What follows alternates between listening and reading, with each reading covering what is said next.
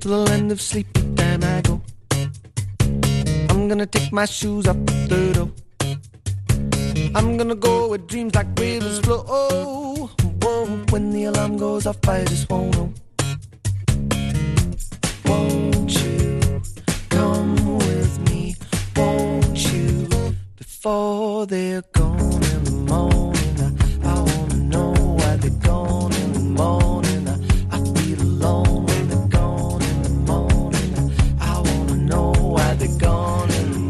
estamos en tiempo de tertulia en la sintonía de Radio Popular Herri Ratia con nuestros invitados eh, en el día de hoy. Xavier Ayerdi, ¿cómo estás, Xavier? ¿Qué, cómo, cómo estás? ¿Estás bien, Xavier? Sí. Yo, maravillosamente, ¿qué me quieres preguntar? No, no, ¿Estoy no, no, no, contento no, por no. el Atleti? no te quiero preguntar nada. Igual has dormido, dormiste poco, eso seguro, ¿no? Eso dormí poco, pero porque me tenía que levantar temprano el jueves. Bueno, eso me Una pasó. pena, eso, una pena. eso nos pasó a todos, ¿eh? No creas, ¿eh? Nos pasó. Sí, Algún- pero no. Alguno más que a otro nos pasó.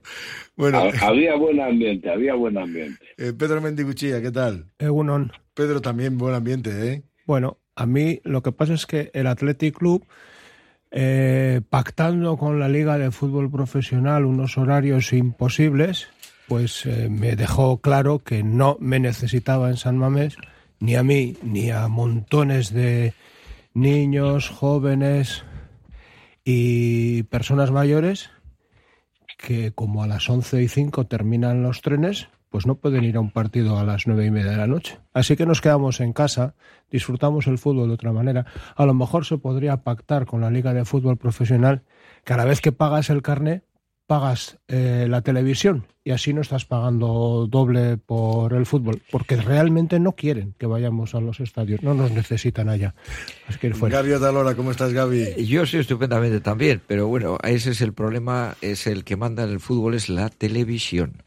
Porque lo que Es la- compran, es los que que realmente compran no son los que están viendo en casa en Bilbao, que esos son los muy cafeteros y eso vamos a estar en un sitio o en otro viendo o escuchando el partido. Los que realmente compran los partidos a nivel macro son los que están pues en China, en Ecuador, los hinchas del Atleti de La, La Plata, Mar del Plata, esos son los que parece que entonces claro, eh, eh, y tan mal el y, y tan mal el horario, porque hay horarios, por ejemplo, de partidos de tenis y fórmulas 1 y cosas de estas que a la gente también le gusta mucho a las 3 de la mañana, a la, a la 1, a las, fin, a, a las 9 de la mañana y la gente se levanta con fervor. bueno, oye, Bueno, yo te voy a decir una cosa. Yo de, yo de, de niño, de niño, me levantaba a ver combates de Mando Ramos. de boxeo, siglo XIV. De boxeo. Siglo XIV, antes, sí, sí, bueno, estaba más o menos en el Pleistoceno, pero yo era un chaval y me levantaba a ver combates de boxeo que me gustaban mucho. Fíjate, en aquella época. Pues yo he llegado a ver, Ramos a levantarme Me para- Pedro así. Digo, Pedro, cada uno, No, no, tenía cada sus- uno se levanta cada uno tenía sus para lo gustos. que quiere, sí. En aquella época tenía sus gustos. Pues yo me y- llego a y Era un levantar, chaval, era un crío. ¿eh? a las 2 de la mañana para ver pasar, pasar el Rally Firestone por la plaza de Moyúa, pasar, que no competir, porque iban de prueba a prueba, iban hacia Mónaco, venían de abajo y simplemente pasaban los coches por la, O sea, plaza de y, y me Moyúa vas a criticar a mí. y yo me levantaba simplemente para ver los coches pasar a las 3 de la mañana. Bueno, Sin eh, televisión, por bueno, eh, a ver, Xavier, que a- para ir cerrando este capítulo, eh, bueno, el tema del Athletic, bien, estamos en semifinales. Hoy llega el sorteo de la, de la final. ¿Te gustaría una final para tener la revancha eh, Athletic Real Sociedad? No, no, yo quiero tener una final para ganar. Yo, yo no- O sea, que quieres jugar contra. Yo, como suele decir Javi Victoria, y ganar si hace falta en el último minuto de penalti injusto. O sea, las cosas. yo la- no tengo así revanchismos eh, especiales, no, no me muevo en ese término. No, no, yo quiero ganar una final. Hombre, yo también De quiero ganar la final. Sí, sí, yo también. Desde, desde el 85 no, no pillamos trozo, o sea que, o desde el 85, sí, no pillamos trozo. Y entonces, pues yo lo que quiero es, eh, no, desde el 84, ¿no? Sí, no sí, en el pillamos trozo. 85 84. pe- perdió el Perdí- Atlético final contra el Atlético Madrid. Contra, Madrid. contra el Atlético de Madrid, sí, Dos- sí. 2-1. Efectivamente, desde entonces, todas las veces que he ido, se me ha quedado una cara de bobo del copón, a todas. Bueno, Xavier, Sí, que hemos sí. coincidido en alguna, hemos coincidido en alguna y sí es cierto que se te queda cara, pero no importa, la satisfacción estaba también en los previos. Sí, sí, ya, ya lo sé, pero bueno, pero quiero decir que si me das esta posibilidad, me da lo mismo con quién y lo que quiero es ir a ganar. Fíjate y yo. luego ya y luego ya haremos eh, un poquito de análisis histórico y tal, pero no me interesa de momento, yo solo quiero ir a ganar. Bueno, bueno. Bueno, pues yo digo eh, lo, lo contrario, lo complementario, mejor dicho.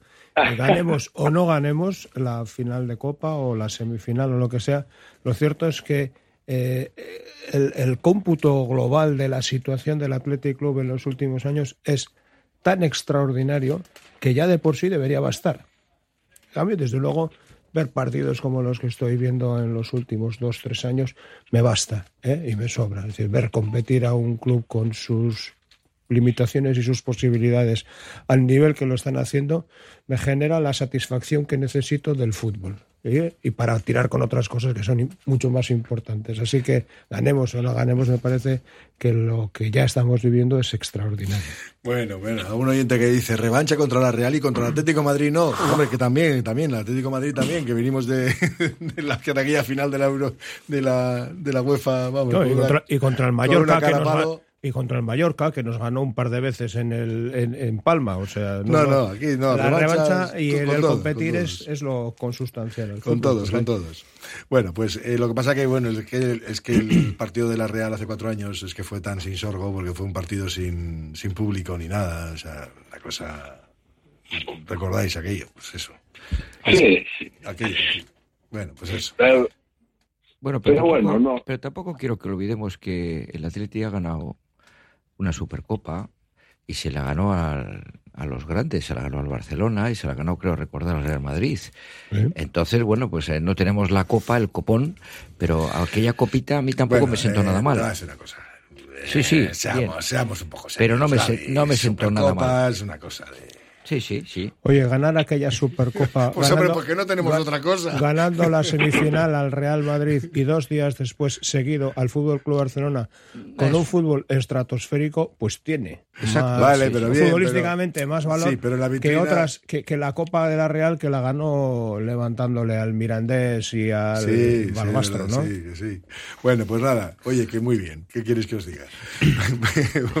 Vamos a entrar ya en harina de algunas de las cuestiones de la, de la jornada. Mira, acaba de estar aquí Nerea Cortajarena, estábamos hablando precisamente del cambio de ciclo. ¿Vosotros pensáis también que estamos en un cambio de ciclo, que estas elecciones suponen eso, pueden suponer un cambio de ciclo? Bueno, eh, relativo, relativo. Hombre, hay una parte que es eh, importante, que demasiada gente ha cambiado eh, la foto electoral. Es cierto, los cuatro partidos más representativos de este país y sobre todo los, do- los dos mucho más representativos han cambiado han cambiado las fotos van a cambiar bastante porque luego no nos olvidemos que en las listas electorales también va a haber bastantes cambios. Si por lo que sea el PNV logra revalidar junto con el PSOE mm, si es que es esa opción la que sale mayoritaria y preferida el nuevo gobierno vasco ya hay varios consejeros que han dicho que se van. Eh, no solamente son ya cambios de- del secretario o la secretaria general. Esa parte sí va a ser un poco eh, va a ser un poco mm, relevante porque cualquier cambio acarrea nuevas propuestas y aunque sean de los mismos partidos, lógicamente va a haber eh, aire fresco en cuanto a las propuestas y la manera de pactar y de manifestarse en público. Quitando esta parte que es innegable, hay otra que me parece que es más continuista. Es decir, si vuelvo a repetir el ejemplo, si por lo que sea el PNV y el Partido Nacionalista Vasco y el Partido Socialista de Euskadi renuevan su, su manera, su, su, la champa gubernamental de este país, evidentemente habrá un muy fuerte componente de, de normativas que sean continuistas, porque lo que se ha hecho bien no se va a cambiar. Entonces ahí tendremos que habrá cambios, mejoras, innovaciones, supongo que con los errores lógicos de cualquier gobierno, evidentemente, y las presiones y aportaciones de la oposición que también estarán ahí, ¿no? Y en cualquier caso, si cambia por lo que sea el gobierno, pues también se supone que quedarán en pie aquellas cosas que mayoritariamente se entiende que han funcionado bien, porque este país, viendo las encuestas de todos los temas fundamentales en comparación con otros gobiernos, claramente tiene una prevalencia clara en algunos sitios, en algunos sitios de gobierno. Es decir, habrá partidas y habrá parcelas de, de gestión que se han hecho las cosas bastante bien y además han sido reconocidos incluso fuera de aquí. Entonces, en ese contexto habrá una novedad, un aire fresco, pero que espero que lo fundamental eh, se mantenga a pie y aquello que no ha funcionado bien, lo que realmente no haya funcionado bien, pues es una oportunidad para cambiar, claro. Xavier. Hombre, yo, yo creo que lo que es, digamos, un cambio verosímil, que cambie tanto, pues, el gobierno y pueda cambiar algunas políticas, en todo caso, hasta el año 28 yo creo que no se dará. Se van sucediendo los procesos electorales en sus plazos, pues tocan nuevas autonómicas en el 28. Yo creo que para entonces habrá condiciones eh, más favorables para este cambio. Y eso también depende de, muchas cosas. O sea, depende de que haya una coalición de gobierno en Madrid compuesta por el PSOE y todo el conjunto de partidos nacionalistas y partidos de izquierda. Creo que eso es un elemento fundamental. Por otro, por otro lado, me parece que es fundamental, y esto lo digo agraciadamente, la cantidad de condicionamientos que tiene cada uno de los partidos en Euskadi, en Euskadi y en Madrid. Es decir, hay que llegar a 38 diputados en Euskadi para poder conformar un gobierno. Se podrá conformar entre eso y PNV. Habrá una un empate entre PNV y Bildu. Pero pues todo eso es posible. Pero eh, si hay un empate, eso quiere decir que alguno de los dos pierde sobre lo que tenía, ¿no? Eh, no van a sacar entre los dos cada uno 32 y salen 64 de los 75 diputados. Pues no, es posible que hagan un empate sobre 27, 28 o anden por ahí, por decirlo de alguna forma, se equilibran fuerzas, ¿no? Con lo cual, luego hay que hacer falta los 11 diputados para llegar a para llegar a los 38. ¿no? Y esos puede ser que te los pueda aportar un partido como el PSE, que puede estar fuerte desde el momento en que siempre que en Madrid es tan fuerte y hay mucha polarización, tanto el PP como el PSOE mantienen aquí, eh, digamos, una representación mayor que cuando eh, en Madrid hay un partido y el contrario suele estar más flojo, bueno, pues todo ese juego que hay de transferencias, flujos, pues puede hacer que eh, sea suficiente o que igual tienes que meter un tercer partido para la coalición. Entonces es interesante ver cómo todos estos condicionamientos pues le hacen a todos ser muy cautos. A mí la idea que lanzó antes de ayer, se la escuché directamente por casualidad en un informativo a la mañana ochandiano y dices que hoy ha hablado eh, idea sobre sobre lo mismo, hombre, me parece una idea muy inteligente la que lanza la que lanza Bildu en el sentido de que estamos en el área de la colaboración, estamos en el área del progresismo, consideramos al PNV en el progresismo, entonces vamos a apoyar al partido que más votos tiene, porque entonces sí es una posibilidad que se le abre, que se le abre creyendo que bueno, articulando ese espacio, entonces se le abre una posibilidad eh, a Bildu, ¿no? Pero eh, yo que creía que el PSOE eh, no se iba a atrever, o el PSN en este caso, pero bueno, no se iba a atrever por el contexto español a, apoyarle a Sirón, bueno, pues ya le hago esto y ha roto ya primero un, primer jarrón, ¿no? Y entonces igual puede romper alguno más. Puede ser que eso se fortalezca en Navarra, pero yo creo que como ejemplo de eso ocurrirá algún día en Euskadi entre PSOE y, y Bildu y bueno, ya puede haber un cambio de ciclo, un cambio de, de que, bueno, pues la manija vaya un poquito para la izquierda y en el centro del campo, pues se instale Bildu, ¿no? Pero eso yo creo que de momento a Bildu no le interesa, en mi opinión, no le interesa. Bildu creo que no quiere estar en el gobierno todavía. Bildu tiene, como dirían los niños, sus echecolanas, sus deberes por hacer. Y yo creo que una vez de que ya, bueno, pues tenga resueltas las cuestiones pendientes que tiene, pues bueno, ya es cuando pasará, digamos, a, a, primera fila y en primera línea, pues bueno, yo creo que Bildu tiene muchas posibilidades de empalmar con la sensibilidad de amplios sectores en Euskadi, ¿eh? porque en Euskadi toda la cuestión de la política social, yo te, creo que eh, le falta todavía un proceso de maduración al PNV, ¿no? Y Bildu sabe que eh, parte de las cuestiones de, de la sociedad que viene tienen mucho que ver con la cohesión social. Es decir, los problemas de la vivienda, los problemas del empleo precario, nos van a traer una situación, digamos, de mayor riesgo social, de mayor vulnerabilidad sectores que hoy ni se creen que pueden estar ahí, y yo creo que eso, ese escenario Bildu lo está, lo está preveyendo. Eh, bueno, Pedro. Pues mm, resumiendo, porque lo habéis dicho todo muy bien y creo que es muy claro. Yo creo que aquí esto no sé si va por ciclos, ¿eh?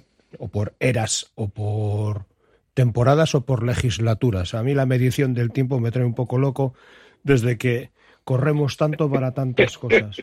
No sé si el ciclo es la unidad de tiempo que sirve para medir la, vida de una sociedad. En cualquier caso, yo creo que de antemano y sin hacer eh, predicciones con la bola de cristal, yo creo que lo bueno es que se ve muy claro que nadie puede todo, que Euskadi, como España, no es un sitio en el que nadie vaya a conseguir una mayoría absoluta que le deje implantar su proyecto de país, de sociedad. No, ya no caben estas cosas.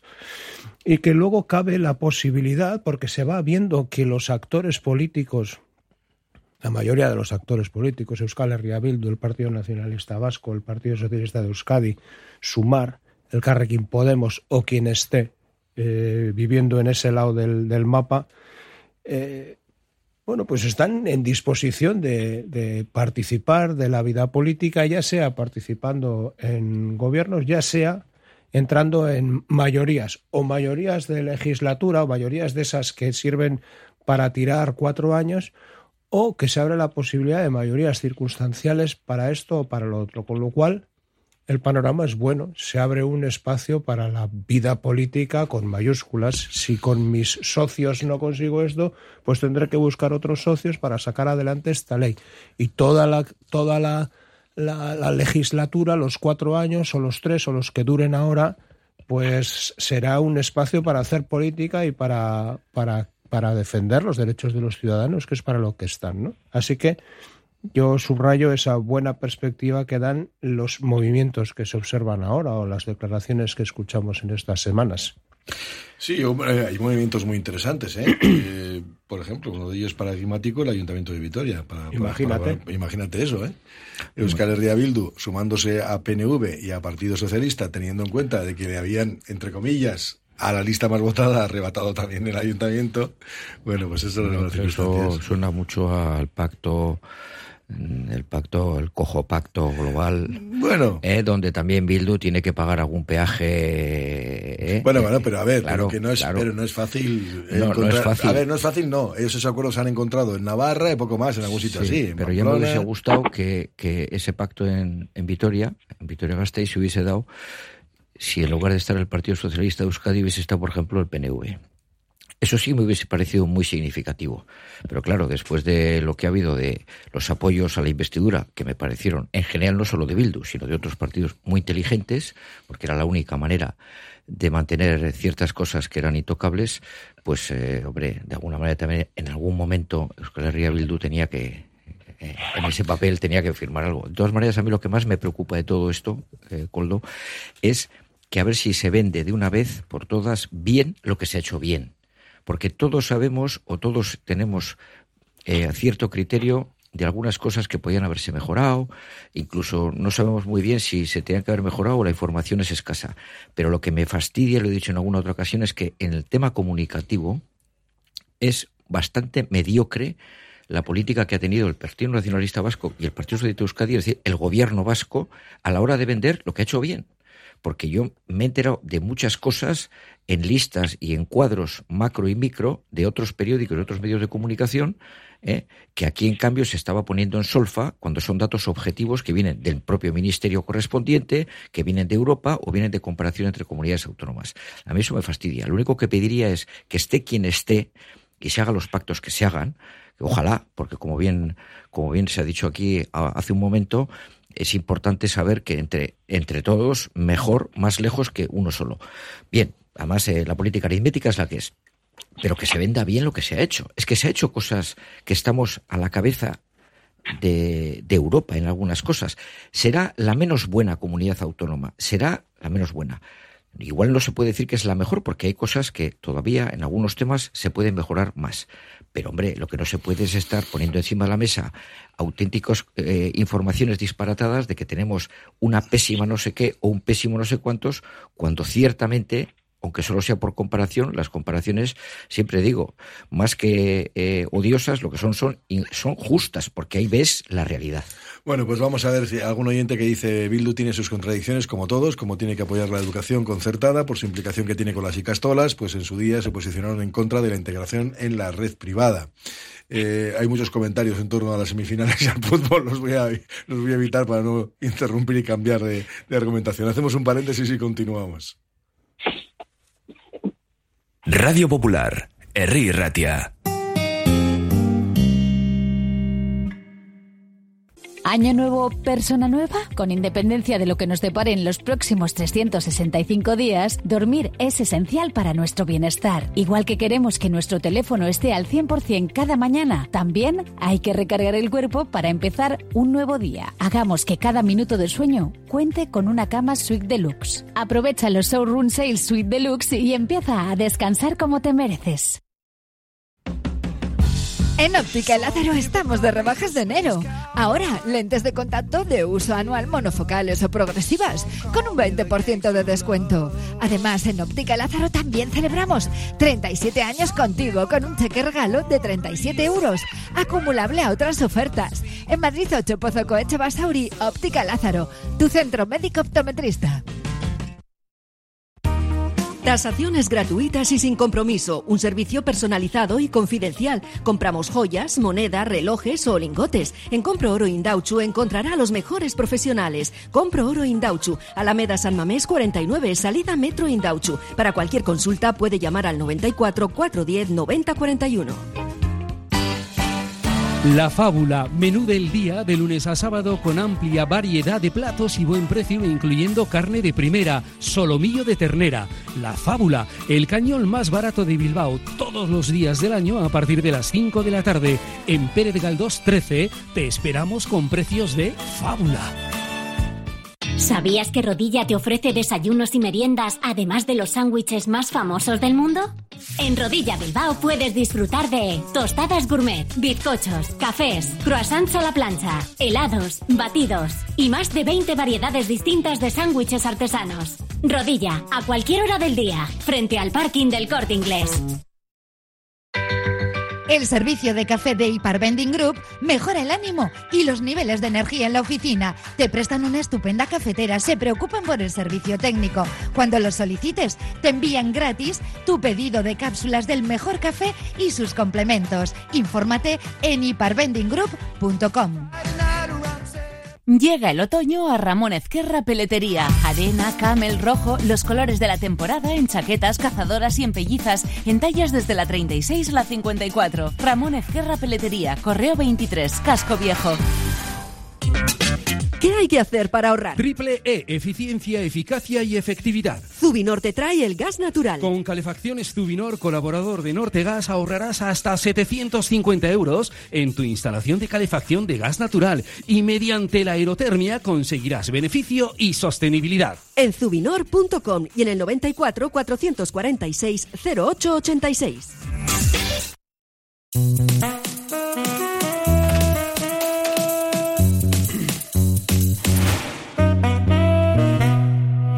Bueno, eh, seguimos en la tertulia. Yo no sé si estáis tan alucinados como lo estoy yo con algunas cosas. Sí, no. Eh, a ver, yo no sé qué, hace falta para indicar o al menos tener señales de que un juez está prevaricando.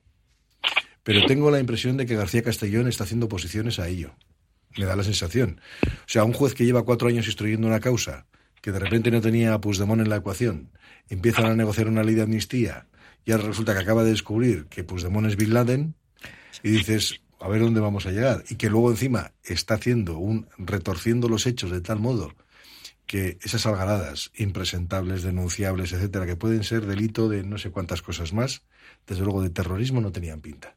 Y que ahora mezclas a dos policías, que alguno quedó incapacitado por desgracia, porque les lanzaron objetos y les partieron la cabeza, y eso lo metas como una acción terrorista, buah, yo estoy alucinando. Y que encima ya tan poca contestación mediática a esto, Bueno, que, se dé, que se por hecho, contestar- que se dé por hecho, dices, Voy vale, a vale. contestar en un medio, no sé si contabilizará como contestación mediática. Contesta, contesta.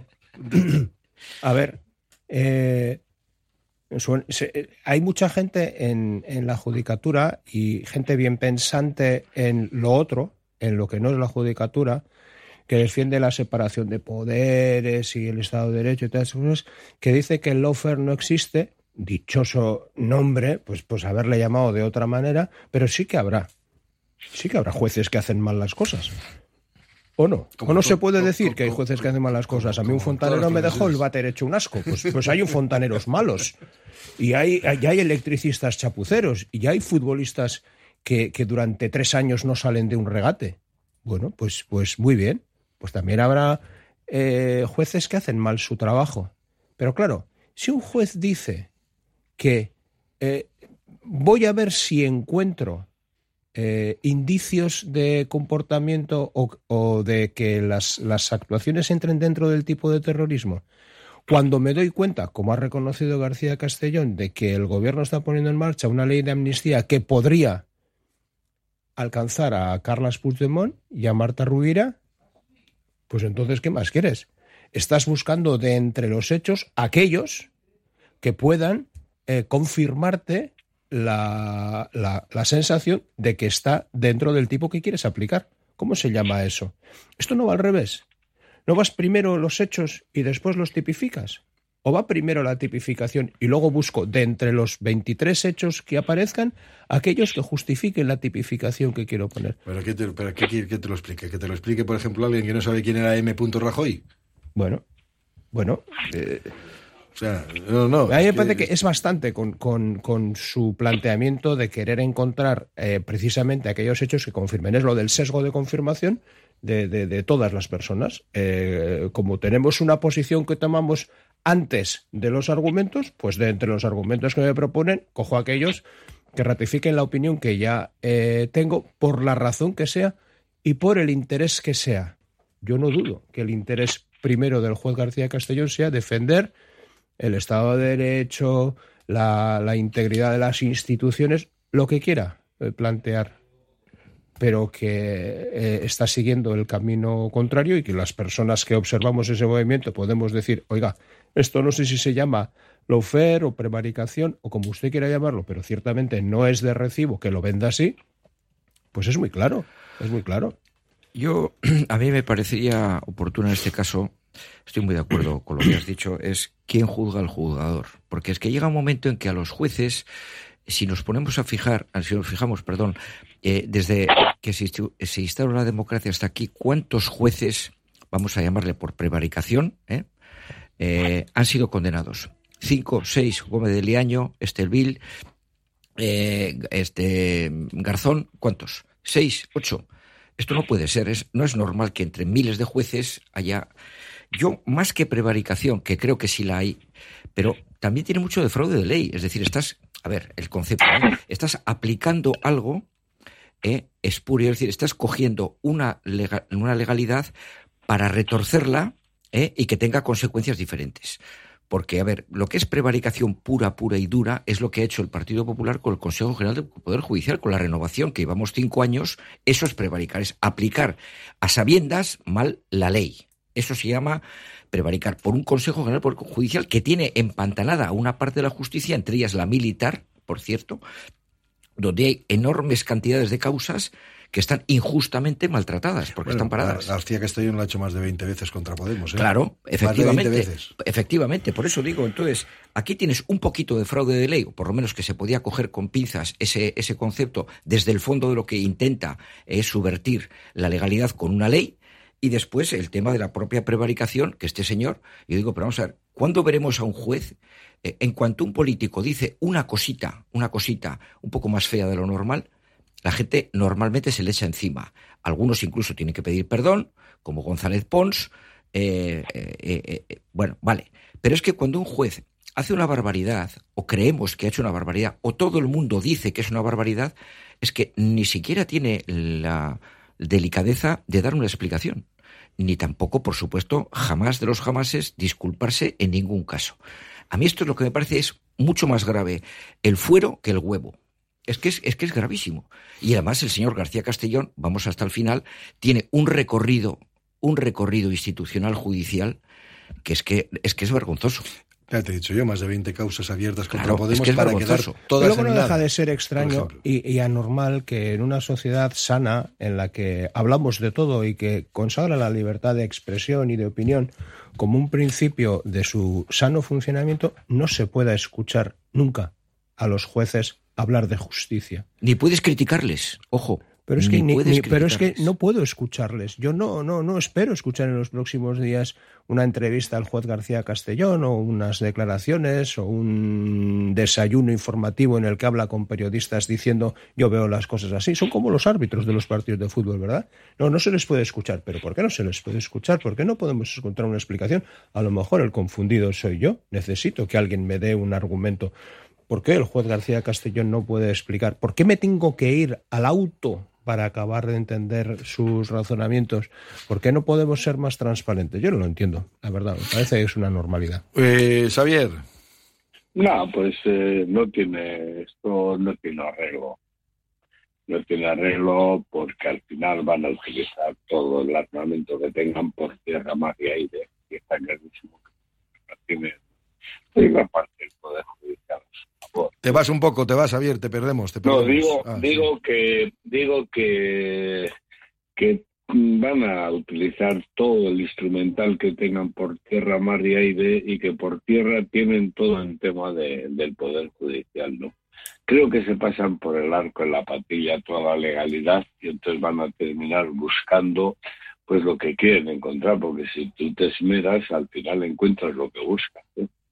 Es decir, en el 1898 por lo menos a unos conocidos míos para quienes estuvimos haciendo un peritaje, les acusaron de pertenencia inconsciente a ETA, lo cual ya era una figura legal que debe ser fantástica, ¿no? O sea, tú no sabes... No, no, no es una figura legal. No, no no, ¿Eh? es, no es una figura legal, es un invento. Sí, sí. Es un invento. A la- es un invento, pero que pasa por figura legal y te piden 10 años y te pasas 4 en el tuyo.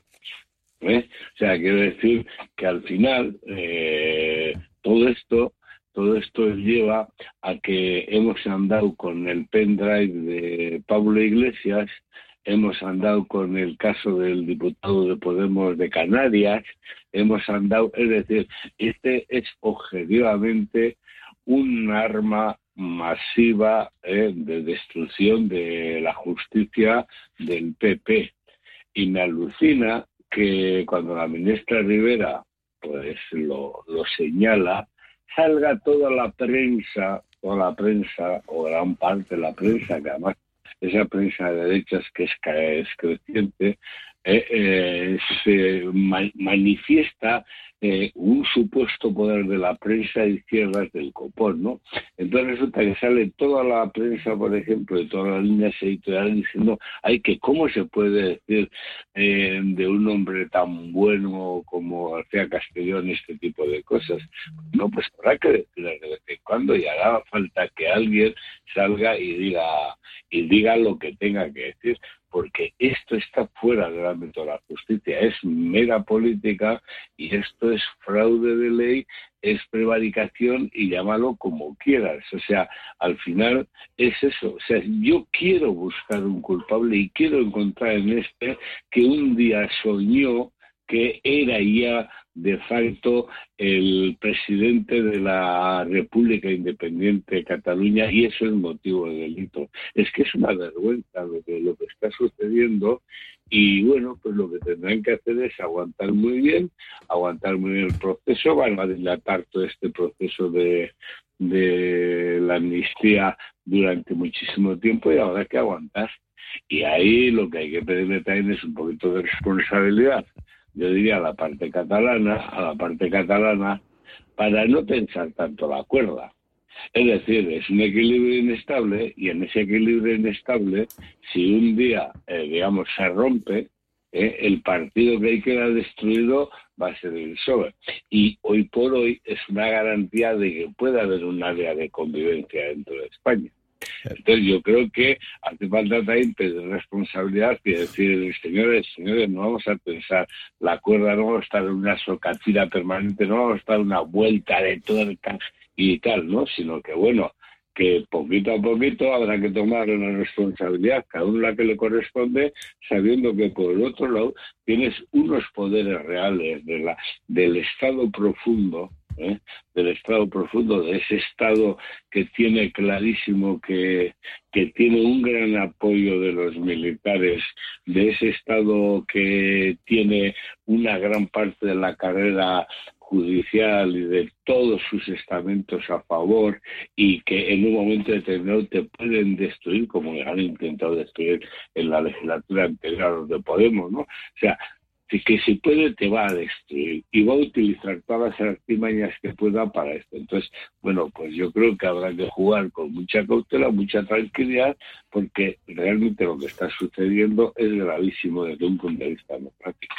Esperas al olmo, Xavier porque pedirle a Cataluña responsabilidad es pedirle peras al olmo. Cataluña, pues, pues Cataluña tiene su, su historia ¿eh? y Junts tiene una lista de enemigos interminables, pero el primero no es ni el juez García Castellón, ni el Partido Socialista, ni España. El primero es Esquerra Republicana de Cataluña y contra ellos libra una batalla encarnizada en el Ayuntamiento de Ulot, en el de Barcelona y en el Palau de la Generalitat, y luego tiene el otro. Y en lo otro, pues también, pues está el, el, factor Bruselas, el factor Waterloo, el factor eh, Barcelona, y bueno, pues en eso están. Así que, eh, pero no, te van a escuchar en tu petición de responsabilidad.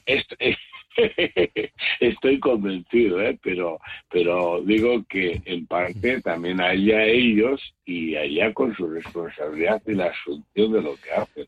O sea, yo eh, puedo estar de acuerdo en algunas de las cosas que están haciendo, puedo estar en desacuerdo con otras, pero tú tienes que saber que si le has pedido a la rana que te pase el río, pues que no le debes picar porque si le picas, debes saber que se cae todo el chiringuito. Ya, pero ya sabes, ya sabes que en la naturaleza de los escorpiones está picar. Ya, pero, pero y les importa un bledo, les importa un bledo al final mandar a todo el mundo. No creo que, no creo que, a, no creo que a Puigdemont le importe seguir los 50 años que le quedan de vida o los 40 que le queden en, en Waterloo. Larga vida, larga vida. ¿Eh? Pues por eso no le va a importar picar en el río cualquiera, aunque se vaya al garete, la ley de amnistía, el acuerdo y todo. Sí, sí, sí, ya, ya, ya. Eh, verde la salsega. Bueno, bueno.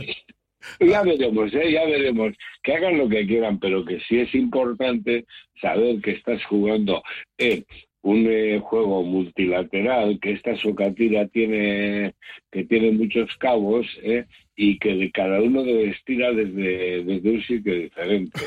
¿eh? Porque tú le estás poniendo, eh, le estás ridiculizando a quien te tiene que facultar esto, obligándole cada día a irse un milímetro más, un milímetro más, un milímetro más a ese señor, le están metiendo las gomas desde su propio partido y al final lo que están obligando es que sea el resto de partidos los que generan la estructura seria para que esto sea posible. y en esto yo en esto yo creo que hay que alabar a, los dos partidos vascos el papelón que están haciendo. Pues sí, están sujetando, están sujetando. Mira, algo, algo que yo esta mañana me quejaba y digo, pero bueno, ¿cómo es posible que el Partido Socialista y Junts que firman un acuerdo de ley de amnistía y que encima le están comprando los argumentos a, los que les atacan.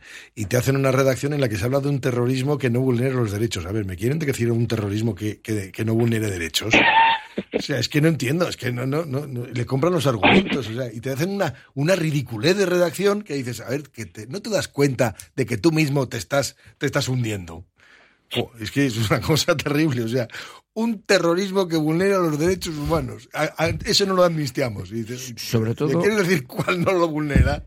Si es terrorismo. Sobre todo porque en la época dura del proceso, cuando terminó aquella, aquella historia eh, de las urnas y de las votaciones, inmediatamente después de las primeras valoraciones que se hicieron, juristas de renombrado prestigio hablaban de que no había terrorismo. Y en Europa, o casualidad, las autoridades jurídicas europeas también reconocieron, porque hay que ver que a los señores eh, volvemos otra vez al, al mantra de la judicatura, les han tumbado varias valoraciones de posibles delitos. Que han- denunciado, por terrorismo a unos, a unos titiriteros, pero, hombre, pero- por pero favor, por eso estoy diciendo que, que- que parece mentira que el señor O sea, Bolaños, que yo creo que es una persona muy inteligente y muy válida, yo creo que es de lo mejor que tiene el gobierno, que esté jugando con esta mandanga de la palabra terrorismo cuando en Europa tiene a su favor un montón de dictámenes donde los jueces, vamos a decir, y que no quiero, vamos a decir, presuntamente cercanos al Partido Popular, muy presuntamente, digo, para que no me venga a mí ahora alguien a detenerme, porque con esto se que andar con mucho cuidado, se quedó claro que tuvieron que cambiar varias veces la tipología del delito, porque efectivamente en Europa no aceptaban que las primeras consideraciones que iban a, a poner encima de la mesa para condenar o juzgar y condenar después a, a los señores del proceso es que no tenían, no tenían pase jurídico y ahora vuelven otra vez a hablarse de algo que ya en Europa se había cerrado. Me parece bastante... Bueno, pues hacemos un pequeño paréntesis y continuamos. Radio Popular, R. Ratia, 100.4 FM y 900 Onda Media. Año nuevo, persona nueva. Con independencia de lo que nos depare en los próximos 365 días, dormir es esencial para nuestro bienestar. Igual que queremos que nuestro teléfono esté al 100% cada mañana, también hay que recargar el cuerpo para empezar un nuevo día. Hagamos que cada minuto de sueño cuente con una cama Suite Deluxe. Aprovecha los Showroom Sales Suite Deluxe y empieza a descansar como te mereces. Siente el encanto de Crazy Old Man en Deusto. Café y exquisitos pinchos a solo 2 euros. Ubicados en la esquina entre la avenida Madariaga y Leendakari Aguirre. Disfruta de la tarde con nuestro animado karaoke. Vive momentos deliciosos y llenos de diversión en Crazy Old Man, donde el café y los pinchos son la combinación perfecta. Si paseas por Bilbao Centro y no has entrado en López Oleaga, te pierdes al mayor especialista en vinos y bebidas, te pierdes la mejor selección de productos vascos, pero también te pierdes la historia viva de Bilbao. Delicatessen López Oleaga, desde 1904, ofreciendo a sus clientes calidad única. Compra Bilbao, compra algo único. Compra en López Oleaga, calle Astarloa 3. Antonio Miranda tiene el secreto para que en estos nuevos tiempos puedas disfrutar más de tu hogar, porque en cualquier reforma de tu cocina o baño, Antonio Miranda te sorprenderá por la calidad de los materiales, la variedad y distinción de sus diseños, su servicio y, por supuesto, sus precios. Pavimentos y cerámicas Antonio Miranda, en Bilbao, Ercilla y San Ignacio, y también en Basauri, Galdaca y Arcocha. Estudio Francia. Interiorismo, arquitectura, decoración y estilismo. Estudio Francia. Proyectos de obra, actividad y legislaciones. Informes técnicos y peritajes. Reforma integral. Dirección técnica de obra y coordinación de gremios. En calle Barrengoitia 7 local, junto al ambulatorio de Repelega, Portugalete. Estudio Francia. Agradece la confianza de sus clientes. Este domingo 28 de enero te esperamos en el Centro Musique Barri de Guecho a partir de las 7 de la tarde con Querencia, el último espectáculo de danza de la compañía Antonio Najarro, exdirector del Ballet Nacional. Las entradas ya están a la venta en Cuchabank, Musique Barri y Romo Culturechea. Organiza Guechoco Culturechea.